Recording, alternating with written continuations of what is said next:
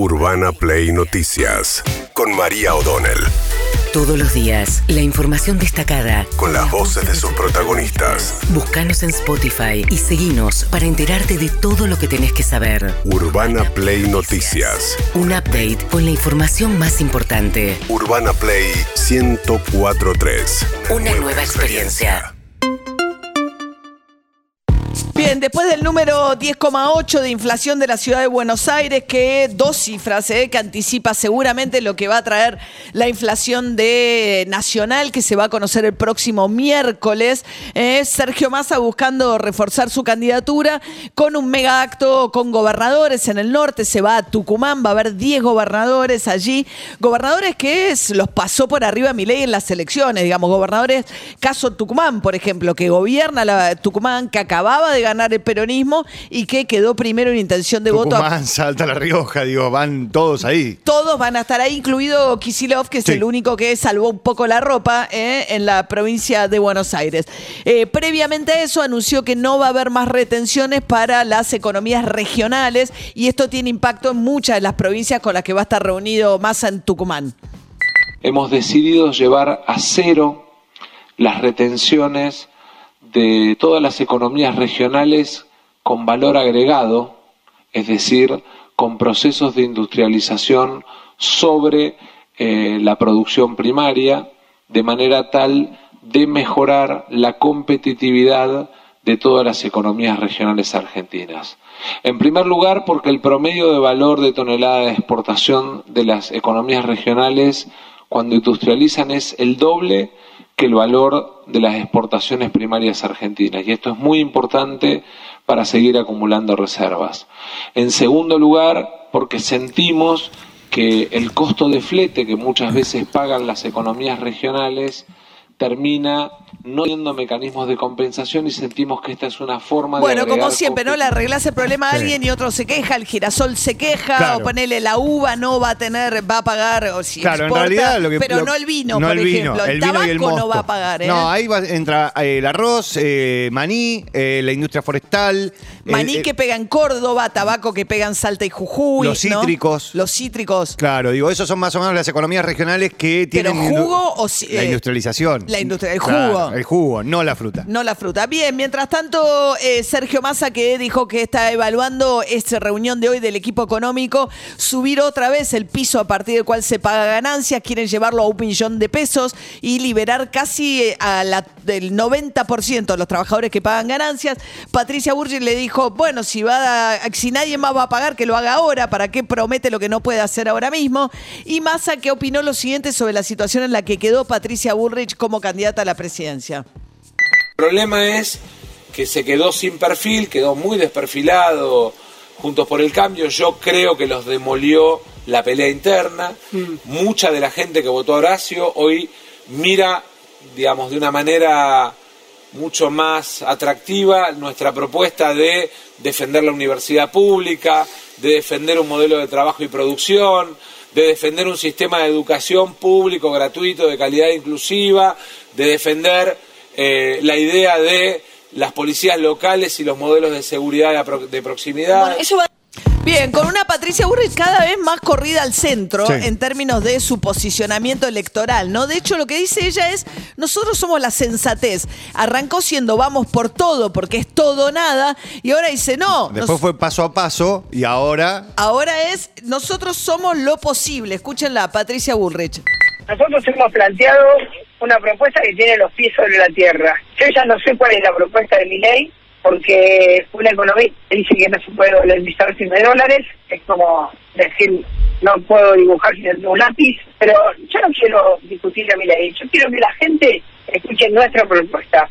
Que escuche y que compare. Que vea si mi ley les dijo que iba a dolarizar y ahora dice que no. Y entonces, bueno, aquellos que votaron pensando que al día siguiente iban a empezar a usar la moneda del dólar, bueno, lean lo que dice Carlos Rodríguez, que no se puede, lean lo que dice los economistas, todo el tiempo están diciendo cosas distintas. Bien, eh, Carlos Rodríguez, en efecto, es uno de los economistas más influyentes Sí. sobre eh, Javier Milei y hay una interna feroz eh, dentro de los asesores de Javier Milei porque Carlos Rodríguez salió a cruzar a los demás economistas del entorno de Milei que dicen que sí se puede dolarizar. Escúchenlo a Carlos Rodríguez. De acuerdo a lo que él dice, va a haber dolarización en alguno de los cinco proyectos que él tiene. Sí. Eso dice Javier, ¿ok? Yo soy un asesor.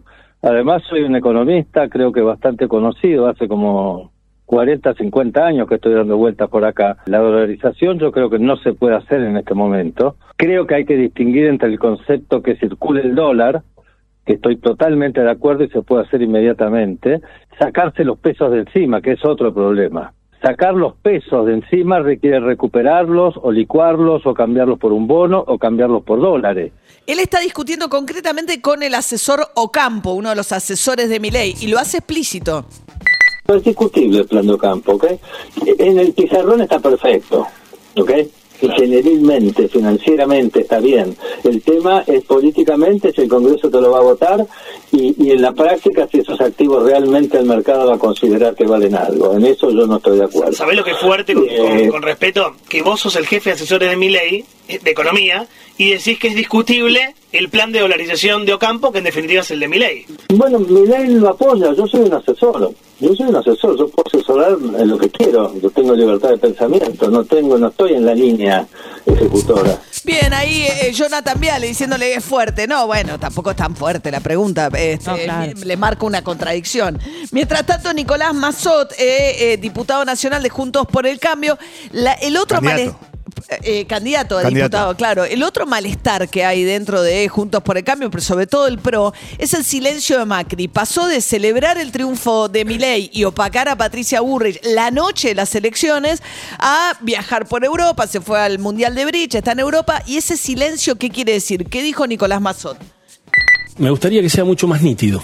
Y mira, el que calla otorga, Eduardo. Bueno, es que hay una, ambigüedad, digamos, que pareciera que da todo lo mismo, y no da todo lo mismo, eso es lo que te estoy diciendo. No es, no es cierto que da lo mismo. Y de vuelta, a mí lo que me desilusiona es que no hay nadie que lo tenga más claro que el propio Mauricio Macri. Mauricio Macri no me tiene que contestar a mí que soy irrelevante, tiene que contestarle a los millones de argentinos y argentinas que hace años confían en Juntos por el Cambio, que confían en la persona que enfrentó a los sindicatos que trabaron siempre la producción.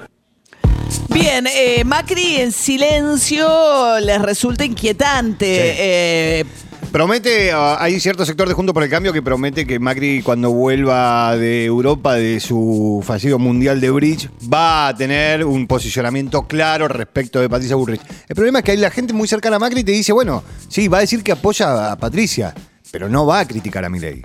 No va a salir a pegarle a Milei. Porque está bastante cerca de lo que piensa Milei. Claro, claro, porque eso es lo que no ha hecho hasta ahora, Claro. ¿no? Dice, bueno, él quiere dinamitar todo, nosotros casi todo, como marcando Claro. solo una diferencia de matices, pero no diciendo lo que propone es inviable, que es la línea de Melcoñán y Es- Patricia Burrich eh, ahora. nosotros proponemos lo mismo y lo podemos hacer. Claro. Digo, pero es lo mismo. Bien, mientras tanto, Maximiliano Puyaro es el candidato de Juntos por el Cambio en una elección muy importante que se va a dar este domingo en la provincia de Santa Fe, hoy gobernada por el peronismo de Perotti, un peronismo anti-kirchnerista, antigobierno, digamos, pero lo que puede pasar, dado que esta vez se aliaron los radicales, el PRO y los socialistas, es que probablemente cambie de color la gobernación en la provincia y sea Maximiliano Puyaro quien le ganó la interna a Carolina Lozada, quien sea electo gobernador.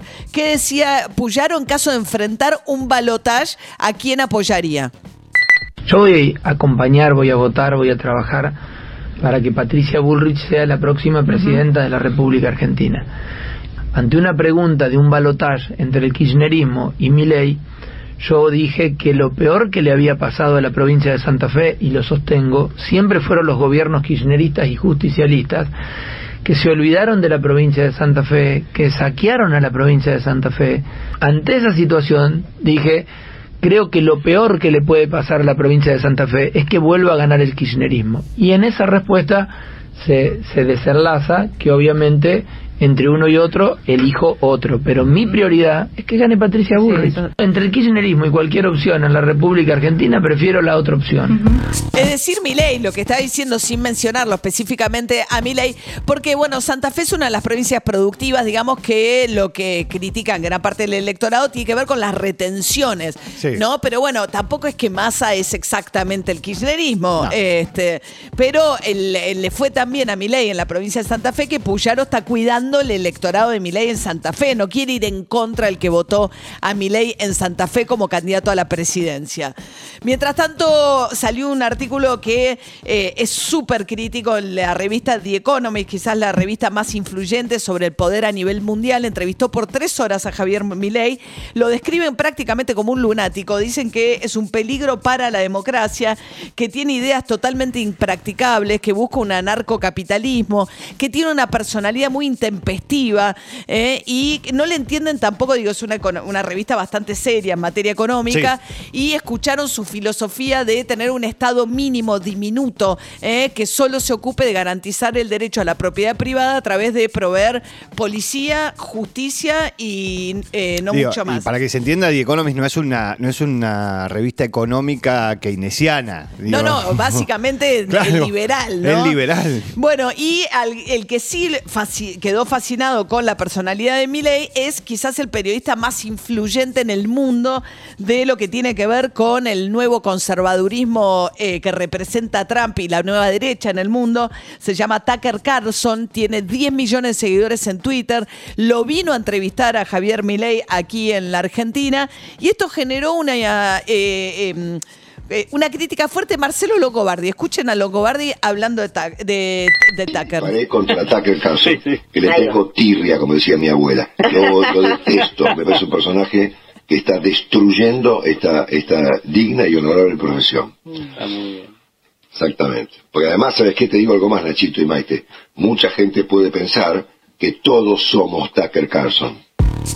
Bueno, Tucker Carlson tiene dos problemas. Uno es la cuestión de eh, ideológica respecto del supremacismo blanco. Es alguien que agitó la teoría de la supremacía blanca, que en Estados Unidos recordemos que tuvo segregación racial, racismo, el Ku Klux Klan que mataba a los negros. O Sí, sea, no cuesta que prenda. Es una historia muy pesada la de Estados Unidos con el racismo y la, y la teoría de la suplantación viene de aquella época y plantea que los blancos que están por ser minoría en la población norteamericana son amenazados por una especie de conspiración internacional que busca suplantarlo por población eh, inmigrante.